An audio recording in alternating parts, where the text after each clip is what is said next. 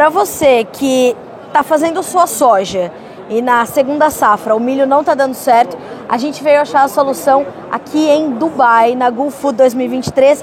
E ó, é desse tamanhinho, desse tamanhinho, mas com potencial gigantesco. Quem vai me explicar todo esse potencial e por que isso é uma solução é o Júnior Balestreri, que é diretor sócio da Arbasa, não é isso, Júnior?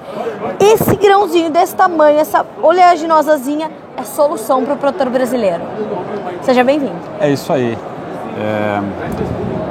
Essa cultura, ela já existia há muitos anos no Mato Grosso. O pessoal plantava e a gente percebeu em algum momento que tinha potencial para vender no mundo. É, eu trabalho com a minha família. É, o meu tio tem uma história de 50 anos com feijão no Brasil, que é o nosso diretor geral. E ele, juntamente com meu primo, que é o head de exportação, que está aqui presente, eles perceberam que havia uma demanda e que as pessoas não tinham para quem vender, não tinham para onde exportar. Então eu fui para Canarana, no Mato Grosso, e lá em Canarana nós construímos uma unidade e lá nós conseguimos oferecer para o produtor assistência técnica, sementes de qualidade, insumos e garantir a compra, que era o medo do produtor de não ter para quem vender. Então começamos a levar para todo mundo, a gente está há muitos anos nessas feiras e seguindo o exemplo de Canarana, no Pará começou a haver uma demanda por alguma coisa que não fosse o milho, porque o milho não cabe na janela de Paragominas, lá no norte do Pará. Então, nós também fomos para o Pará, construímos uma unidade lá, no caso, nosso diretor, o Nilson, e ele está lá nesse momento. Eu estou lá em Canarana e esse é o momento de semear, inclusive. O pessoal está plantando agora para colher em junho e julho.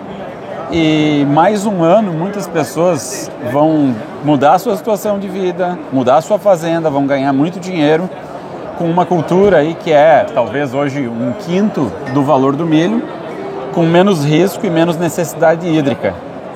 Então eu vejo como uma cultura maravilhosa, é uma verdadeira revolução no Brasil da agricultura. E a Arbasa, como você estava me contando, abriu um canal de exportação para o gergelim brasileiro. Como é que hoje é o mercado internacional para o nosso gergelim? Quais são os potenciais que a gente tem?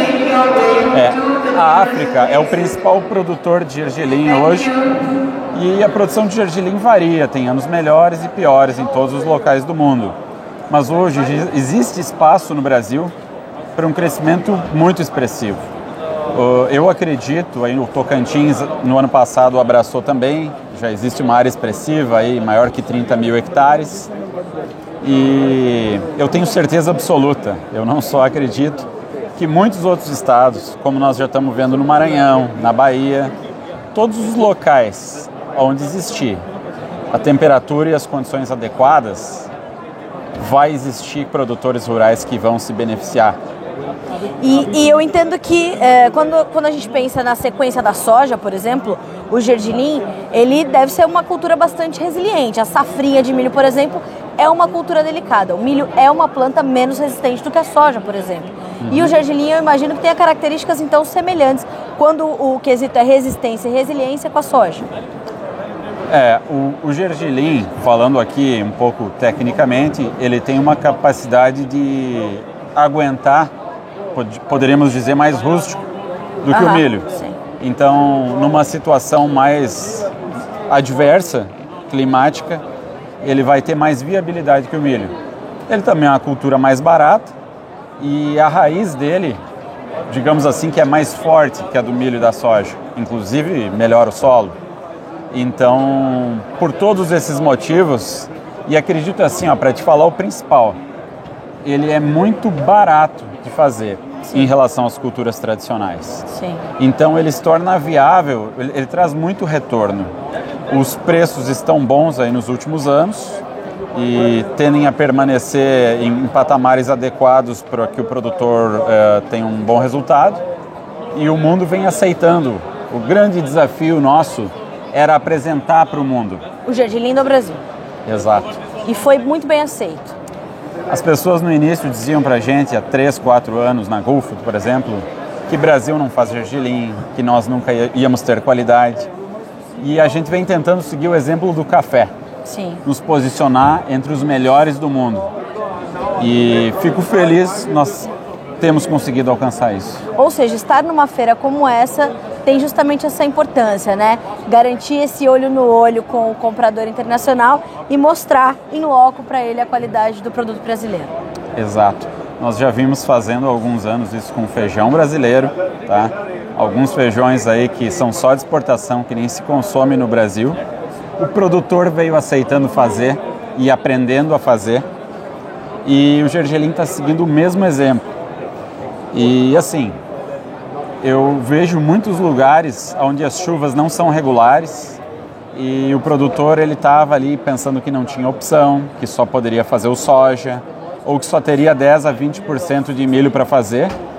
E hoje esse produtor ele está vendo o resultado.